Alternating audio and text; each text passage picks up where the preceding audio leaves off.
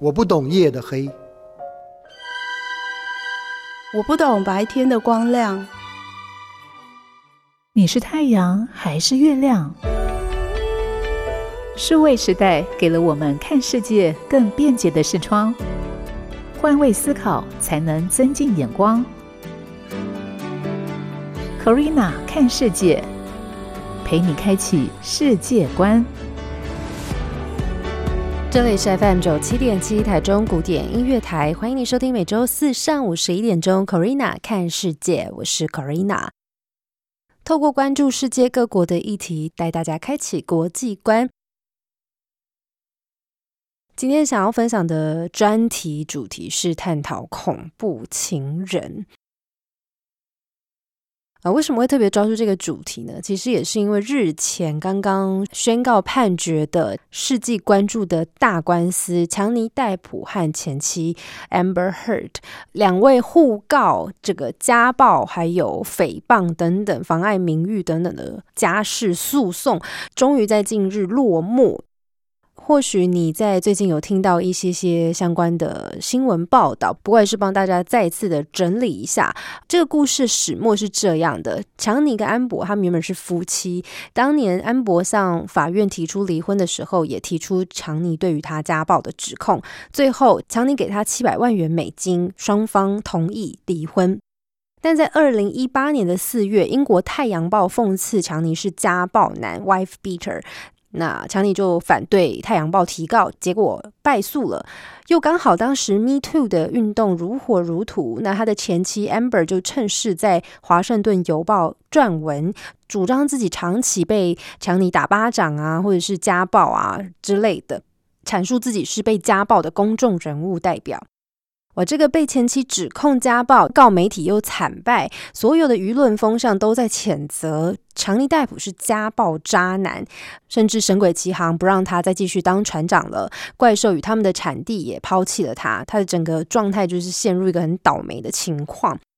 于是呢，强尼就决定要对安博提出妨害名誉的民事诉讼，要求他赔偿五千万美元，而安博也对强尼提出反诉。好，最终结果陪审团决定。呃，也是在非常多周的激烈交叉诘问之下呢，安博要给付强尼一千万美元的补偿性赔偿和五百万美元的惩罚性赔偿。那强尼则是要赔偿安博两百万美元，但是没有惩罚性赔偿。这个原本家暴家事案件为什么会受到这么多世界上的讨论？一方面是因为两方都是演员。都是影视演员，在台面上是大家很容易很意见的。那在这样的之下，公众人物难免他们的行为都会被放大检视嘛。那尤其强尼戴普又是一个国际巨星，对于他是否真正的家暴哦，在这个指控罪名成不成立，当然就会成为是大家关注的议题之一。不管是家暴或者是约会暴力啊等等这些案件，其实呃我们常常在新闻当中时有所闻。透过这样的事件，我觉得可以再延伸多一点点来探讨这些家暴行为的背后，呃究竟是什么样子产生的？什么样的事件或什么样的状态导致会有家暴啊，或者是约会暴力等等的行为出现？比如说像是前阵子。过往呃很多恐怖情人情杀的这一类的案件，每一次爆出来都是震惊全国的。又比如说，像前一阵子有一个是台大高材生的情杀案件，他原本是一个台大毕业，然后人生胜利组，异性缘很好，会玩又会念书，毕业后又在知名的。事务所里头工作，这个包装看起来就是一个人生胜利组嘛。可是他因为不堪女友提分手，最后当街的刺杀他。所以这也让看这篇新闻的很多人不能理解，在这么漂亮的履历表，他的人生履历表上面，却为什么会有这种隐藏的恐怖情人杀机？那又或者，我们可以透过这样的事件，怎么样子去抽丝剥茧，看破一些表象，判断一个人的真实性格，避免遇到恐怖情人呢？其实恐怖情人并不是一时兴起才有的恐怖行为，往往都是有迹可循。那在今天的节目当中呢，就会透过一些精神科医师、临床心理师等等专家的访谈或是建议，归纳整理恐怖情人常见的一些行为模式，还有他们主要性格的特色，让大家能够稍微有所借鉴哦。我想首先要谈的这个脉络呢，会用不同的面向跟大家分享。首先是以我们自己为首，就是我们自己如何不要让自己或是让我们的孩子未来变成潜在的恐怖情人。那我们自己做好之后呢，我们再来看怎么样子避免碰到交往到恐怖情人，或者是恐怖情人的类型大概能够被归纳成哪几种。再来是过来人分享，怎么样子去逃脱恐怖情人的魔掌，怎么样子明哲保身。最后则会跟大家分享，在政府机构当中也有一些可以帮助大家的方式跟管道。好，第一个项目就是要把自己跟自己的孩子给教育好嘛，不要让他成为未来社会上面让人呃担惊受怕的那一群恐怖情人。可以先回想一下你的成长过程。有没有感受过所谓的两性教育？在每一个 generation、每一个世代的两性教育的背景，应该都蛮不相同的。我觉得大概五年会有一个不同的世代。因为我自己来说，我觉得在我的学生时代，所谓的两性教育教科书上，教科书上真的是比较生硬，并没有特别去多加描述。可是我很幸运的是，呃，我在中学时期。国中跟高中这两个中学时期遇见的班导师或者是辅导老师啊等等的这些老师们都非常的用心在情感教育、两性教育这一块，所以在我的中学时期，老师们提供了蛮多两性教育相关的文章啊、呃书籍、刊物或者是影片，在课堂中使用。并且教导我们这些青春期的孩子，面对到分手有什么样的艺术，或者是两性相处，那甚至再进一步，我们谈到性教育的部分。但是我相信呢，有非常多的人在学生时期，可能在交男女朋友这一件事情上面，都是偷偷的做，呃，可能父母亲跟老师都是完全不知道的，因为在我们被教育的。的环境底下，比较常出现的会有以下的状况，就是当师长知道了，得到的说法跟回应，通常都会是老师会劝你好好念书哦，你们考上大学就可以谈恋爱了。现在谈恋爱只会让你们没有办法专心的准备考升学考试，会让你们成绩都变差，所以很少很少有人会敢跟父母或是师长谈论感情的困扰。可能在年纪大一点，比如说好大学好了哦，终于可以谈恋爱，对不对？在这个阶段，就会是很多成长跟学习的时期。有的时候，长辈在得知你的感情上面可能受到挫折之后，除了安慰，可能男生接收到的版本哦，会有你现在好好努力啊，没有关系，未来你有钱了，你有社经地位高了，哪个女生不会靠过来呢？那女生听到的版本可能会是这样，你现在还太年轻，你太单纯了，不要被骗。综合版的可能还有，哎，现在不可能走一辈子啦，分手很正常啊，谁不会遇到分手啊？点点点。所以以这样的观念跟社会期待，男生被教导的是去想办法拥有资源，而女生被教导就是去寻找一个有好资源的男生结婚。所以再往下一层看，或许有很多男生的信仰会是我只要对他好，他会看到，他会接收到的。但某些女生的立场可能会是。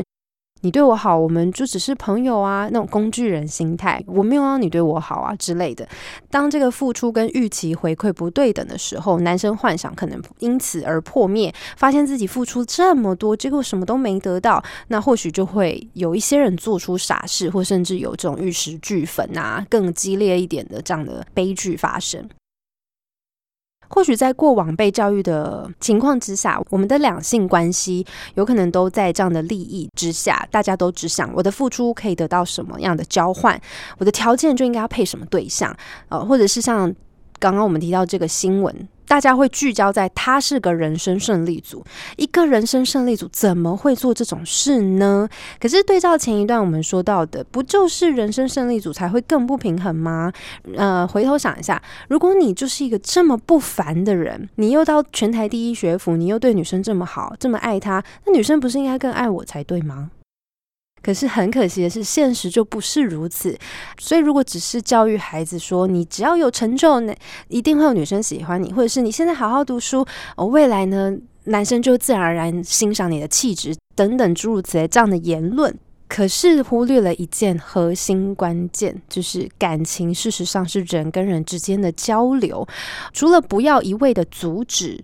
之外，交流跟讨论也是非常重要的。当我们害怕。下一代成为占有欲强的恐怖情人之前，首先不要占有对孩子的感情价值观，陪着他去尝试，陪着他去讨论两性和感情。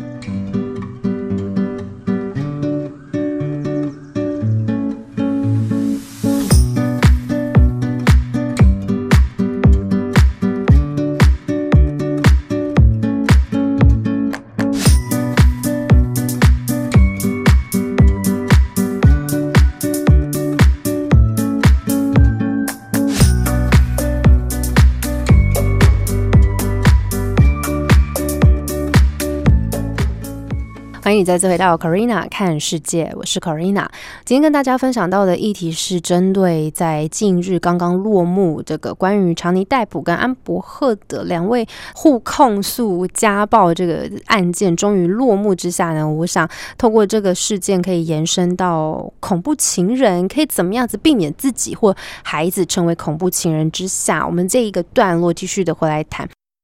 怎么样子去避免交往到恐怖情人？虽然恐怖情人都是从其中一个人提分手这件事情开始，这个情境剧通常是这样：我受不了你了，我跟你提分手，我们分开好不好？我们好好的来谈好不好？那对方可能就会开始一哭二闹三上吊，暴怒暴走暴哭。反正呢，不管是怎样，在地上赖着，或者是以死要挟，绝对就是不分手。通常这个情境都是这样，慢慢慢慢，如果再继续的恶化下去，双方的冲突就会逐渐升高，酿成悲剧。但是在悲剧发生之前，恐怖情人的确是有固定的情绪征兆的。大部分人交往之前都会。尽量表现最完美的一面去追求、去表现啊，通常都到交往一阵子之后才会慢慢现出原形。临床心理师指出，很多女生的交往对象一刚开始热恋期都非常完美，反而在这个时期会忽略可能是恐怖情人的警讯，等到发现已经两三个月后了，往往就已经为时已晚。而先前 T N L 报道便是恐怖情人的五个征兆。不外乎有以下三种类型。第一个，嫉妒妄想症。精神科医生归类的第一项就是这个嫉妒妄想症，是欧美国家恐怖情人的大宗类型，大部分发生在夫妻情侣这种已经确认、已经 confirm 的双方关系当中。嫉妒妄想的人会有一些特定行为，临床上也以男性居多。通常他们有不错的社经地位，同时也有比较强的攻击性。但是要强调的是，这些行为虽然很多情侣之间都会有，比如说吃醋啦、嫉妒啊这些，但是对于嫉妒妄想症的人来说，是会用极端的方式呈现。例如格林童话里面蓝胡子的故事，就是这类的恐怖情人。那嫉妒妄想症呢，往往就会有以下几种特质，比如猜忌、没有来由的猜疑、怀疑东怀疑西。那更极端一点的做法，就是会禁止伴侣跟其他人有言语上的互动。一旦有多余一点点的互动呢，就会像奥赛罗一样被扣不忠、背信之类的帽子。那第二个人格特质就是交代行踪，都通常互相交代行踪很正常嘛，因为安全考量。但是极端的要求会反映出控制欲。D N L 同时也采访了恐怖情人受害者 Connie，他就阐述了自己的例子，例如她的男友每次问她在哪，都会要求要开视讯，或者是要请她跟附近的地标传合照给她确认她有没有说谎，就比较偏执一点。那第三呢，会是完全掌控通讯软体的讯息。心理师有提到，恐怖情人为什么会非常的抓抓紧这个通讯软体讯息呢？因为这一类控制欲强的人，通常人际圈不会太大，对他来说，事事都要控制的好，没有办法把人际关系的广度发展到一定的程度。所以，其实也可以从小细节去观察一个人是不是控制欲很强，不一定是要真的交往到了。其实，在他平常的处事，你就可以细心的留意观察到。另外呢，恐怖情人的第二种类型，除了嫉妒妄想症，第二种类型是没有目标的社会边缘人。以嫉妒妄想症来讲，这是一个比较相反一点的，因为刚刚有提到，嫉妒妄想症很多都社经地位不错。那具有比较强的攻击性，那没有目标的社会边缘人呢，就是属于生活没重心的恐怖情人，通常是在比较低社经地位的族群。可是对于某些经济能力不错的女强人而言，反而这样的人就对他们充满了吸引力，母爱、母性会被激发出来，可以满足他们照顾人的欲望。而生活缺乏其他重心的人，通常会伴随着工作不稳定。烟酒槟榔等等的物质滥用，或是低度社会支持这样子的背景，在 Maslow 的五大需求理论当中，社交需求是其中一项。那这类恐怖情人呢，因为没有办法在其他的地方满足社交需求，所以只好把全部心力投注在伴侣身上。所以一旦伴侣说要分手，他们通常就会瞬间好像人生的唯一主心骨被抽离之后，他们会没有办法承受，就会走向毁灭。第三型呢，则是自恋型人格。自恋型人格就是刚刚我们在稍早提到那个台大恐怖情人的案例。这类的人通常常常是社会俗称的妈宝或小开，年龄多半是分布在二十到三十岁左右。最大的共通点就是极度自我中心。因为在比较衣食无缺、富裕一点点的家庭当中，父母亲多半都会极尽所能去满足他们的物质需求。那心理师就补充了，有一些女生潜意识就是会特别母爱泛滥，很想照顾人，所以反而容易会挑上妈宝型的男人。那在这样的教育背景之下，很容易养成他的特质，变成恐怖情人，就是自恋型人格的第一大特征，希望成为焦点。过度自恋没有办法承受挫折或失败，面对事实的失败，他们会无法处理，无法泰然处之。就比如说，他的女友跟他提分手，他会觉得天啊，这是我人生巨大的失败，无法接受。他会用一切的方法去挽回恋情。第二个呢，则是过度的物质馈赠。自恋型人格的恐怖情人特征，就往往会伴随着丰厚的礼物，比如名贵的包包。或是无微不至的嘘寒问暖，但要注意的是，心理师说了，会这么做不代表是真心想对对方好，而是认为他的伴侣是他世界的某一部分。那既然是他世界的一部分，自然而然就会进行全力去保护。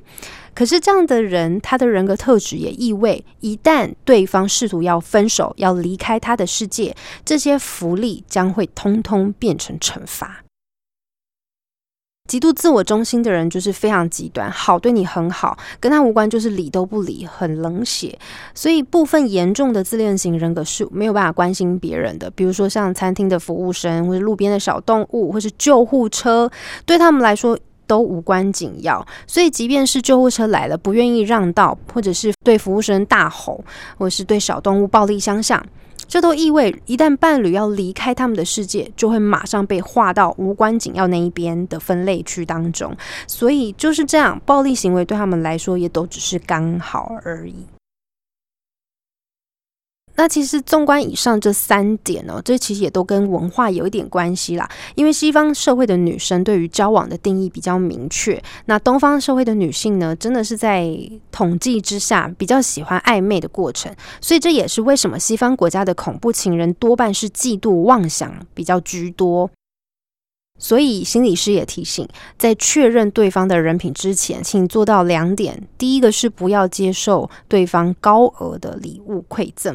第二是不要让对方进到你的住处，特别你是独居的人。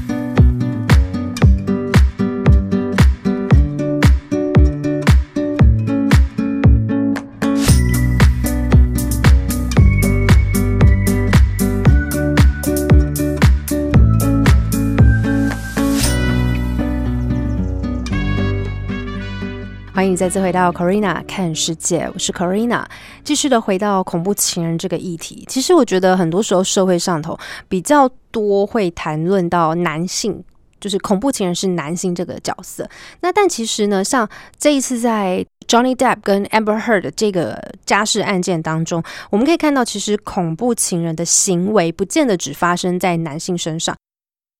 女性有可能是加害者。也有可能是施暴者，只是大部分为什么施暴者的形象都是以男性居多？这是的确在实证的研究上面是真的，以男性居多，但也不代表没有女性会成为施暴者。所以在这个段落，我们就继续来聊聊关于这个给男女性双方的建议，怎么样子去避免遇到恐怖情人？那我们要怎么样子去明哲保身呢？但那但在恐怖情人的这个议题上头，还真的是以女性。受害为居多啦，所以我们就先从女性的角度先出发，我们把男性的建议放在后面。心理师分析四种人格类型的女生比较容易遇上恐怖情人，几率比较高。首先，第一个是。母爱泛滥的人，母性特质非常强的女生，妈宝型的男生就很吸引母性坚强的女孩，因为他们会很喜欢照顾男生。因为通常这这类型的女生都比较独立，会希望能够在男生的生命里头扮演重要角色。所以这类型情侣最明显的特征就是女高男低，女强男弱。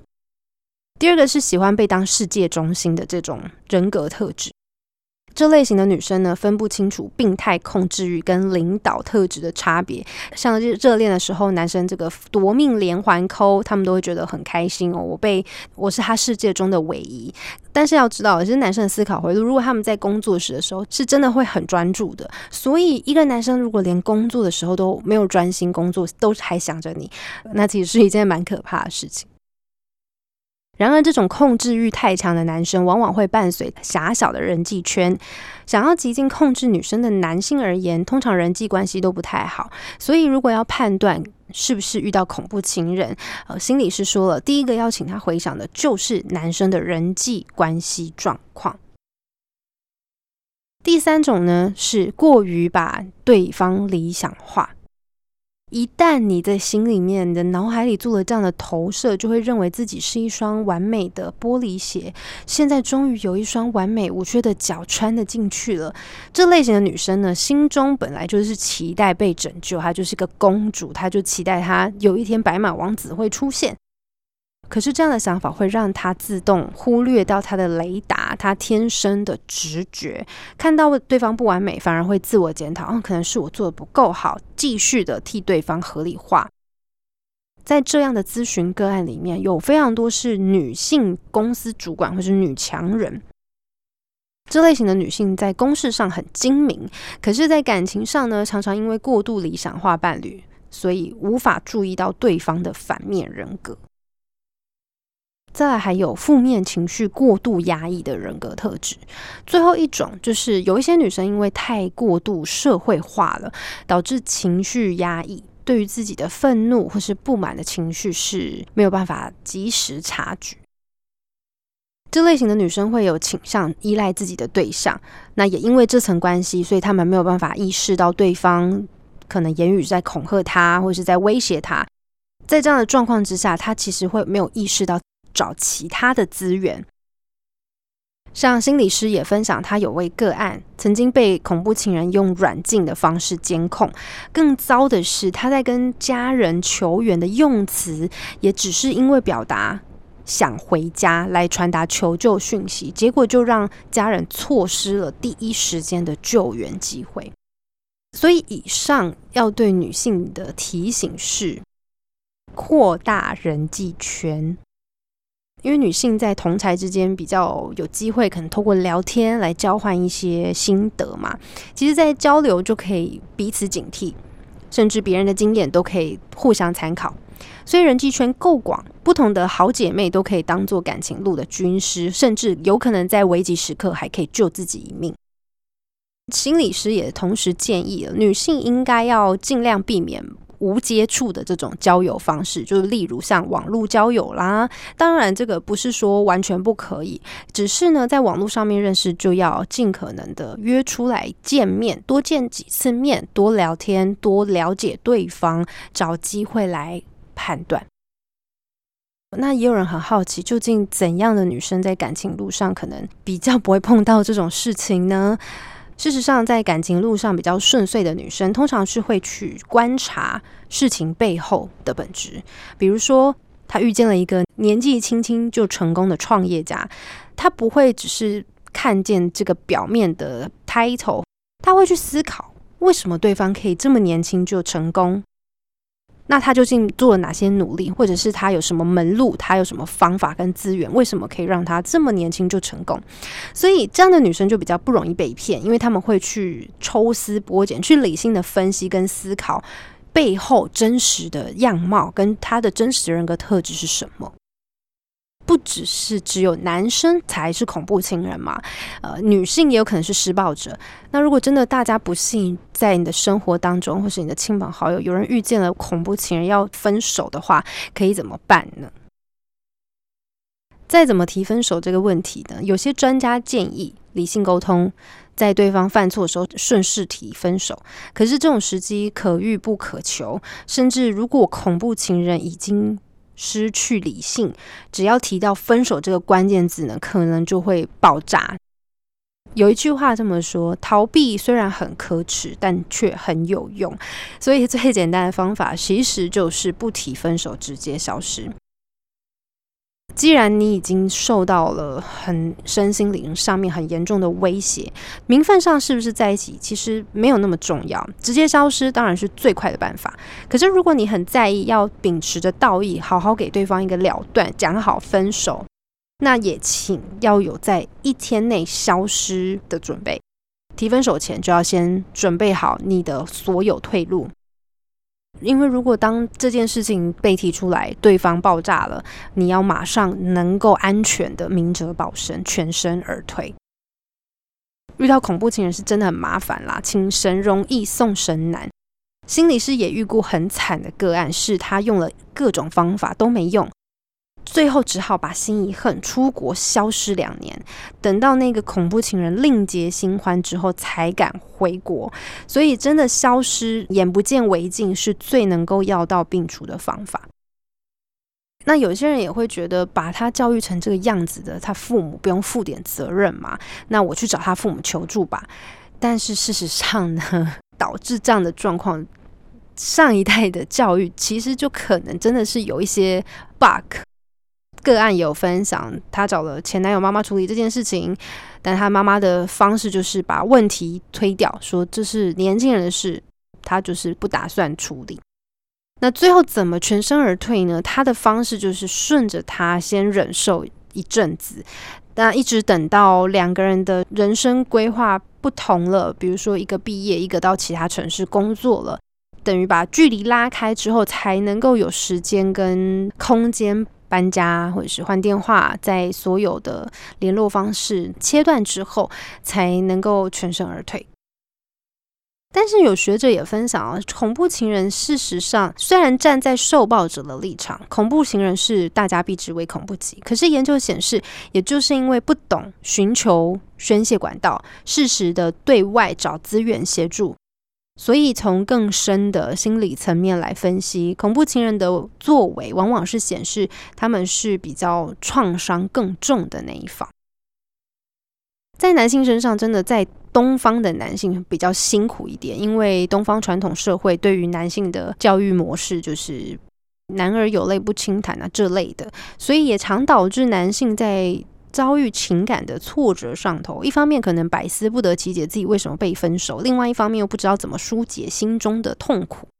压抑到最后就会很多人选择自伤或是伤人。为了让国内的男性有专属的心灵的小憩园地，卫福部从二零零四年就已经成立了专门 for 男性的关怀专线。社团法人中华沟通分析协会训练有素的志工们成立了男性关怀专线，每天在零八零零零一三九九九，你一生救救救这个男性关怀专线，专门免费的聆听广大男性朋友们的心声。今天分享了这么多，除了是希望自己跟自己的孩子下一代不要成为恐怖情人，被别人避之唯恐不及之外呢，也要同时学会怎么样子去观察、判断你的对方、你的另一半是不是危险分子。那如果真的不幸遇到了，你自己已经身在其中了，又该怎么做才能够找到对的资源、对的方式离开？希望这一集的内容。你这辈子都可以不用用上，但是如果你的身边周遭有亲友正在经历这些，请你不要吝啬的分享出去，告诉他们身边还有很多管道跟资源可以协助他们逃离苦海。那么今天的节目呢，就暂时分享到这里。下一集节目，欢迎大家持续锁定每周四上午十一点钟到十二点，Corina 看世界。我们下周见。